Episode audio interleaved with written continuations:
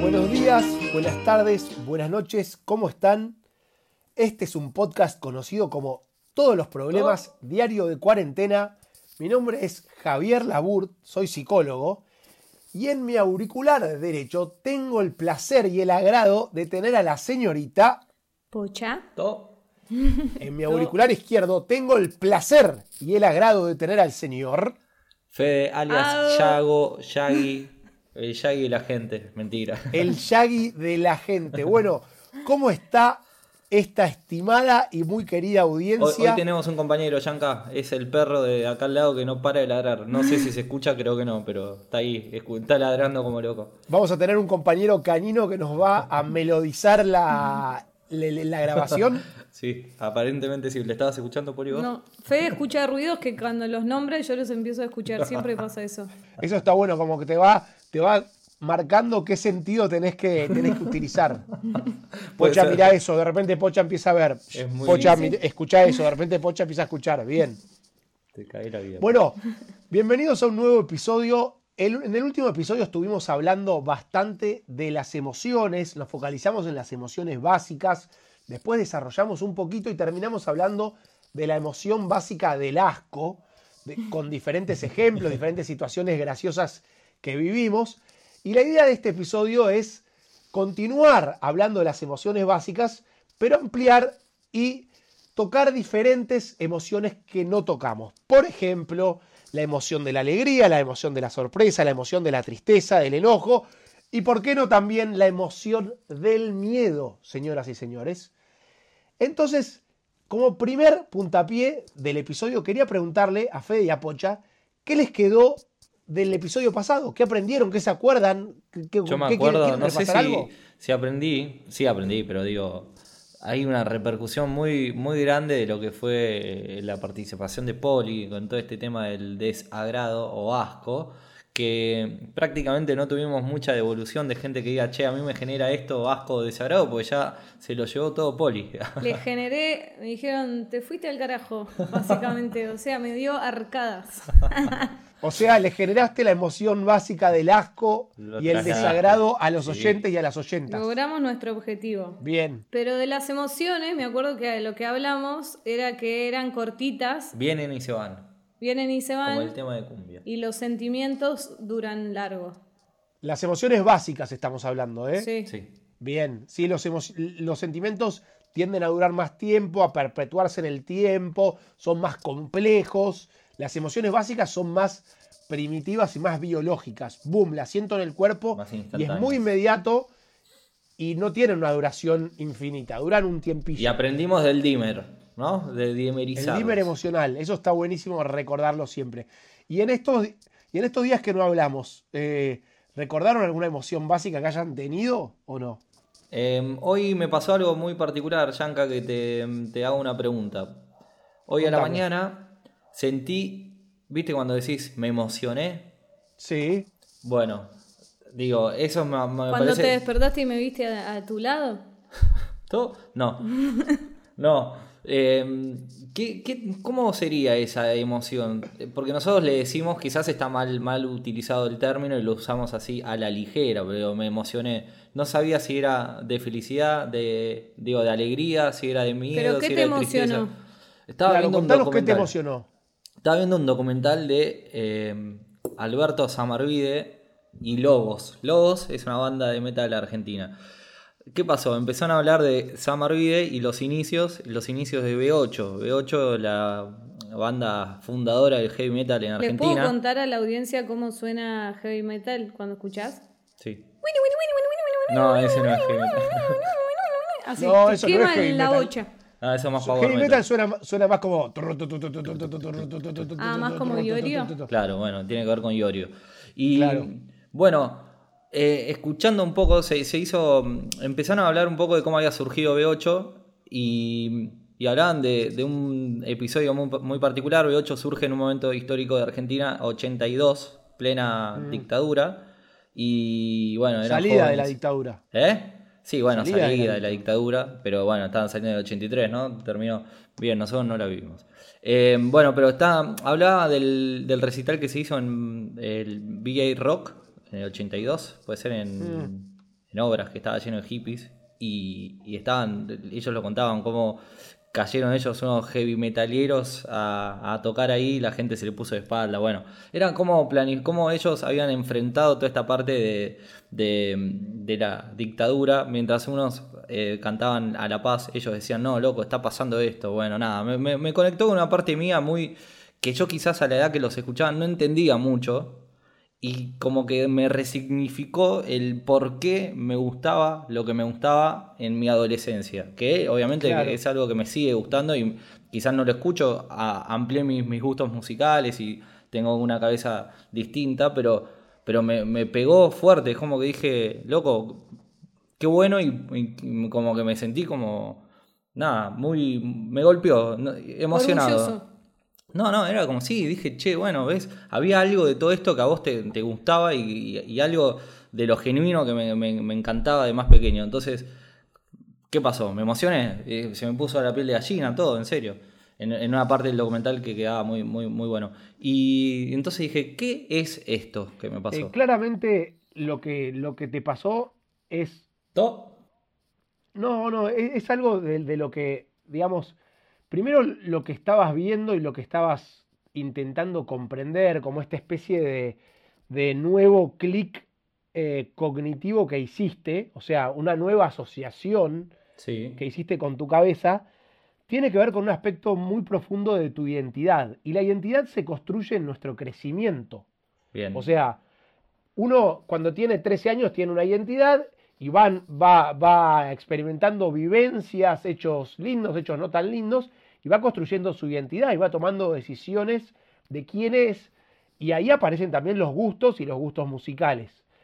Y en ese momento uno no evalúa la profundidad que tiene ese gusto musical, pero hay algo de lo que transmite el cantante y esa música que a uno le resuena. ¿Por qué Sí. resonás con B8 y no con, eh, no sé. Pink, Cris Morena? Y bueno, porque hay algo de lo de B8 que te mueve el corazón. Cuando uno va evolucionando y va profundizando, y eso sigue, digamos, no es solo una parte de, de una etapa de vida, se empieza a dar cuenta que también había un significado de cuando surgió. O sea, se da cuenta de- la profundidad de esa, de esa música, de esas letras, de lo que quiere decir, de la actitud que te provocó en ese momento y la, y la actitud que te provoca ahora. Y ahí es donde viene, cuando uno hace toda esa evaluación casi instantánea, sí. eh, ahí es donde viene lo que uno le- lo, lo emociona. Puede ser una banda de música, puede ser un evento. Es como, como en. Ratatouille cuando el, el que prueba la, la comida lo, tras- lo traslada lo cuando es traslada. Exactamente, exactamente. Ahí está el peso del recuerdo que es muy grande. Claro. Porque nuestras vidas son como unas películas que nosotros, nosotros atravesamos, somos los protagonistas y tienen mucho valor emocional y mucho valor de significado. Pero, y eso, pero habitualmente- eso es una emoción eh, eh, pri- básica. No, no, a ver, es las mezclado, emociones, ¿no? Las emociones básicas se refieren a otra cosa. Eh, esto tiene que ver más con un recuerdo profundo que activa una emoción de ternura, puede ser de nostalgia por algo que no está. Digamos, es como una mezcla que hay que ver de qué se compone, pero es algo mucho más complejo que una emoción básica que se te activa en esos momentos. Para A mí, mí, se no dice, sé. me emocioné porque, porque usaste alguna emoción. Claro, vulgar, vulgarmente, vul- eh, en la cultura, en la cultura popular, en, en vul- en- digamos, vulgarmente se usa me emocioné cuando uno se siente así. Pero digamos, teóricamente está mal construido el término porque uno se emociona constantemente. Cuando uno se enoja, teóricamente también se emociona. Porque Es se verdad, activa una es emoción. verdad. Pero digamos, Es no cierto. se conoce por eso. Uno solo asocia emocionarse a estos momentos de tristeza, nostalgia, ternura, amor profundo, alegría, siempre con algo muy profundo. Y, y tenemos como, tenemos el privilegio también de vivir en un momento donde, donde lo, que consumim- lo que consumimos en los medios muchas veces apunta a eso. Cuando un artista hace, digamos, eh, compone una canción y la, y la publica, y a uno le, le llega y le toca unas fibras internas que lo hacen, como dice el público, emocionarse. Es un mix de emociones. Un mix de emociones. Bueno, no podía dejar de comentarlo porque la verdad me, me generó algo y te quería preguntar esa parte, y la pero mejor bueno. parte de todo Sí. eso fue que Fede estaba con los auriculares en la computadora, así escuchando no sé qué, y yo le digo, Fede, mirá, le quería mostrar un videito gracioso, y me dice, estoy en la mejor parte de una canción. No, no, no era, la canción era en pleno momento Bueno, de la fibra que te estaba tocando el documental y ahí Poli me quería mostrar un video de una compañera de, de trabajo que el novio estaba cantando las canciones del jardín. O sea, Pará, y puedo agregar una cosa también de tu historia, Fede, también creo que esas bandas te remiten mucho a tu familia, porque en tu casa se escuchaba eso, ¿o no? Sí, mi- yo de hecho de más chico obviamente que conocí eso por mis hermanos que le gustaba, el más fanático quizás Claro. era Lupa, pero no, sí, Porque Lupa era metalero, se vestía de dark, ¿no? sí, yo Lupa, nunca fui... Lupa es el hermano, el hermano, uno de los hermanos de Fede. Sí, es verdad, perdón, a veces me olvido de comentarlo, pero yo no me vestía, yo no lo, lo- lo sacaba para afuera a esto de vestirse como y hacer todo eso, pero sí, me gustaba mucho y después siempre me, me gustó esa música, pero, pero Claro. evidentemente cuando te gusta algo hay algo que capaz que no lo procesás de entrada y, y después. Yo, yo lo llamo, yo lo llamo como que uno, uno puede como resonar. O sea, ¿por Me qué gusta. a uno le gusta eso? Y como que hay algo adentro que resuena, hay algo Sí. que se te activa que no lo puedes explicar. Ahora le quiero preguntar a Pocha, Pocha, ¿vos qué te emociona, Pocha? A mí me emociona escuchar Cristian Castro. Cuando fui al recital de Cristian Castro, Sí. fue lo más emocionante que me pasó en la vida. Pero, pero qué, ¿todas las canciones o alguna No, específicamente? muchas de la- las así, eh, no me va a salir una hora, pero esas que son como, ¡ah! Así que apretás el Pero, puño. pero si hay una que tenés que cantar para emocionarte, algo de una tristeza o algo así. Eh, no me está saliendo ahora. Pero me acuerdo, no era de Cristian Castro, cuando era chica me emocionaba. Grande, no quiero hacerme grande. ¿De quién es esa canción? Morir por dentro. Ale Sanso, no, no era Ale Sanso, otro. No, ni idea. Yo escuchaba lo- los 30 principales. Pero por ejemplo, por 40, ejemplo, vos. Pocha, de, de- de lo, de lo que es, eh, de lo que es eh, televisión, cine, ¿qué te emociona? Y después me emocionaba, ahora no sé, era alguna película, pero de chica me re emocionaba chiquititas. ¿Sí? O sea, terminaba las canciones de chiquititas que prendían una vela y todo. En el comienzo fue un sinfín. Y era emocionante, pero. Yo creo que, o sea, hablando en serio, para mí Cris Morena tenía o tiene una capacidad de que lo que ella produce llega emocionalmente Pega, a, a la adolescencia o a la, o a la infancia de una manera como una especie de cometa que se te mete directo en el Sí. inconsciente y uno, no sé, hay, Ah, hay te puede fibra que gustar, te puede gustar o no, y, y decís, Claro, pero no importa, no, no hay que meterle un juicio de valor sobre eso, pero que funciona lo que hace, Sí, sin que duda. funciona No, lo que hace, era que- emocionante. Yo creo que la veo hoy a Agustina Cherry por la calle, la saludo, la abrazo y le digo, hola Mili. Y ella te va a decir, todo. Mili, qué grande. Bueno, bien, bien. A mí, a mí hay una canción que me emociona mucho que es eh, Nessun Dorma, ¿vieron la de... Es de la ópera Turandot, bueno. que después bueno. la cantaron en este, la cantó esa historia de Paul Potts, el de, Sí. el de Britain's Got Talent, Sí. eh, que cuenta la historia man. Es esa, ¿no? ¿Cuál? Le dice una parte así. No, es la, es la que dice. Nessun Dorma. Sí, bueno, pero después dice- sí, na, después se na, llama. na, na, na, na, na. Ah, ya sé, ya sé. Para mí, de- No, no. la canción que emociona a toda Argentina es Ensenozara, una canción. Ah, Esa, esa, Eh, muy bueno, bien, Poli, claro. muy bien. Esa canción Esa, es- can- esa canción emociona. Por ahí Sí. Fede podría poner un poquito, a ver si cuando hace la edición, podría poner un poquito de. taranana. Es la O canción sea, de los mundiales, lejos. Yo me acuerdo Es que- dónde estaba, tenía seis años, dónde estaba viendo la semifinal, dónde vi el partido inaugural y tenía seis años. ¿Dónde viste la, semifinal, Shaggy? La vi en, la, en el cuarto de, mi- de mis padres con toda mi familia. O sea, estaban mis ¿Sabés dónde, primos, mis tíos. dónde la vi yo? ¿Sabés dónde la vi yo? ¿Dónde? En el colegio al que vos y yo fuimos, pusieron una televisión y la vi ahí. Ah, y me acuerdo del gol, me acuerdo del gol de Canigia, se armó una montonera Sí. de 100 pibes, todos tipos festejando, fue el descontrol absoluto. No, pero es fantástico. Ese era el mundial de Goicochea, ese. Sí. Sí, Golcochea, Golcochea. Yo lo escuchaba No, en no. la radio, estaba en Lobos, en el campo, y me acuerdo que era vacaciones de invierno en un momento del mundial, y estábamos ahí y lo escuchábamos en la radio del auto de mi prima, de un renocito. Bueno, ¿les parece que avancemos un poco más hacia Sí. otras emociones básicas? Estábamos Por cantando ejemplo- la misma canción, Yanka de Nessun Dorma, ¿eh? Era la Sí. misma. No era mi Ah, ¿era la misma? Bien, Era Il mio buenísimo. misterio chiuso in me.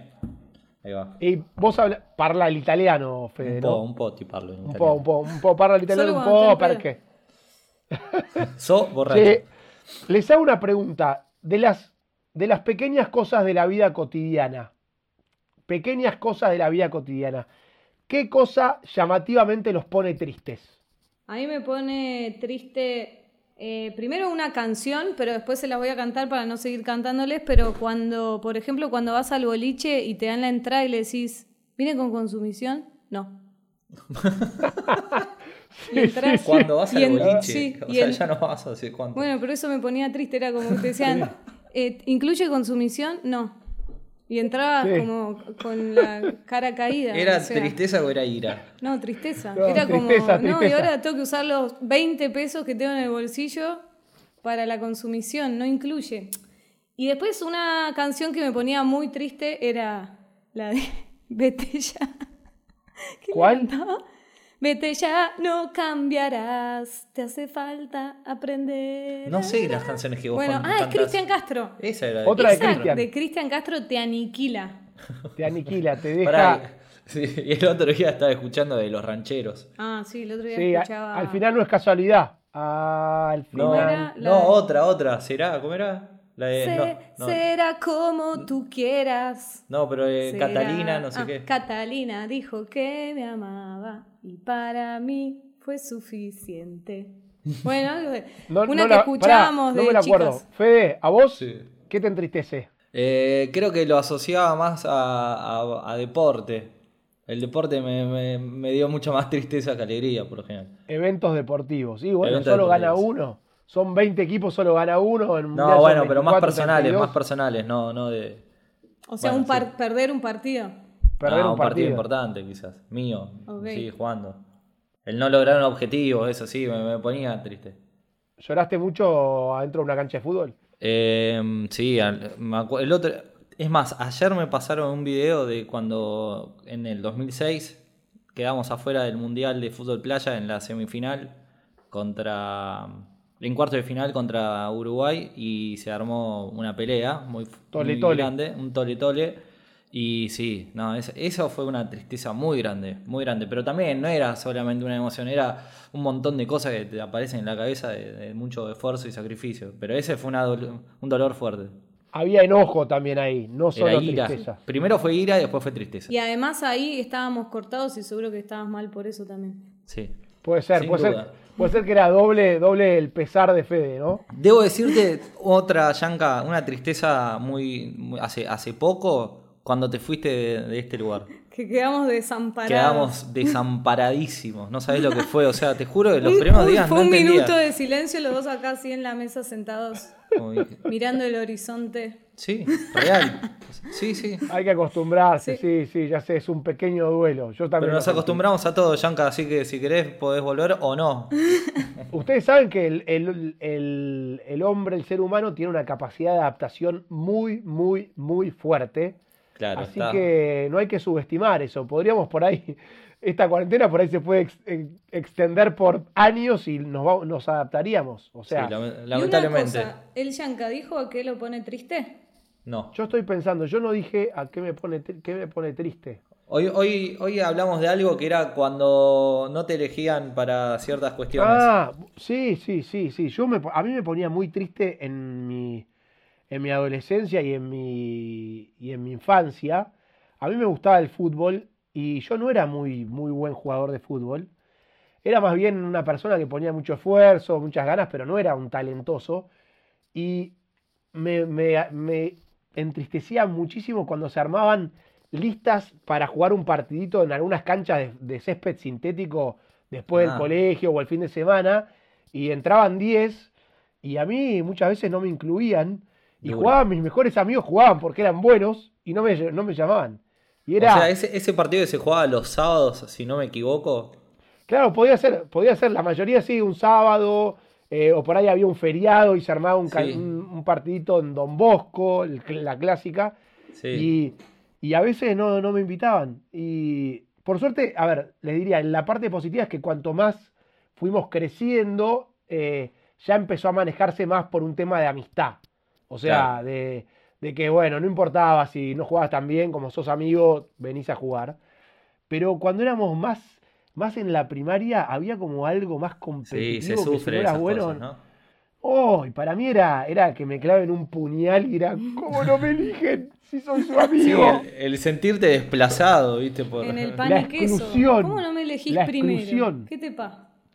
Los antiguos griegos, los antiguos griegos condenaban las faltas sociales con el exilio.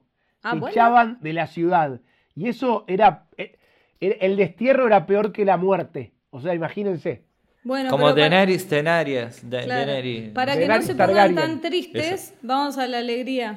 Vamos a la alegría. ¿Qué cosas nos ponen contentos o nos dan alegría? ¿Qué cosas de la vida cotidiana? Ya, Pocha, decime algo, ya. Para mí eh, lo más alegre del mundo son los karaokes que hacemos con mis primas, que cantamos todas para el culo, pero nos cagamos de risa.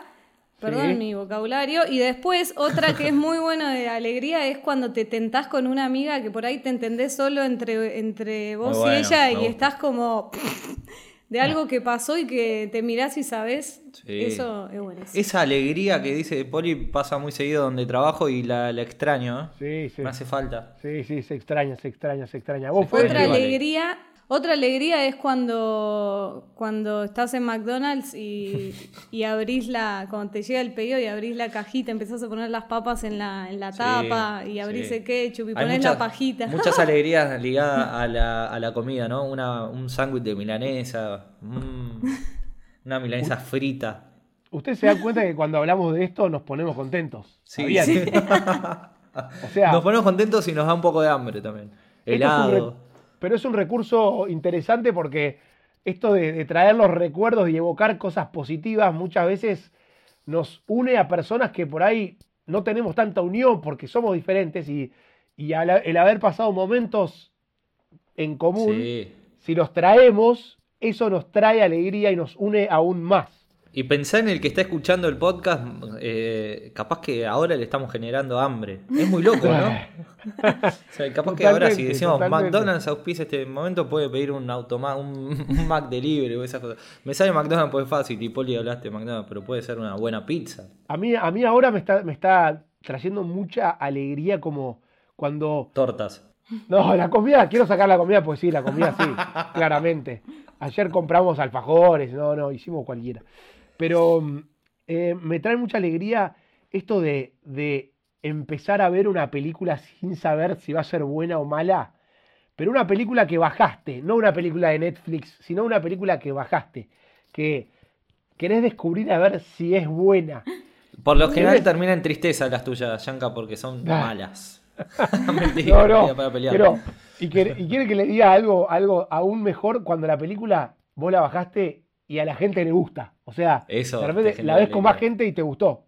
Sí. Y hay otra cosa que genera la alegría más grande de todo este planeta Tierra, que es abrir una lata de coca. Ah, eso. Pocha, tus alegrías están muy, muy asociadas a la comida, me parece, ¿no?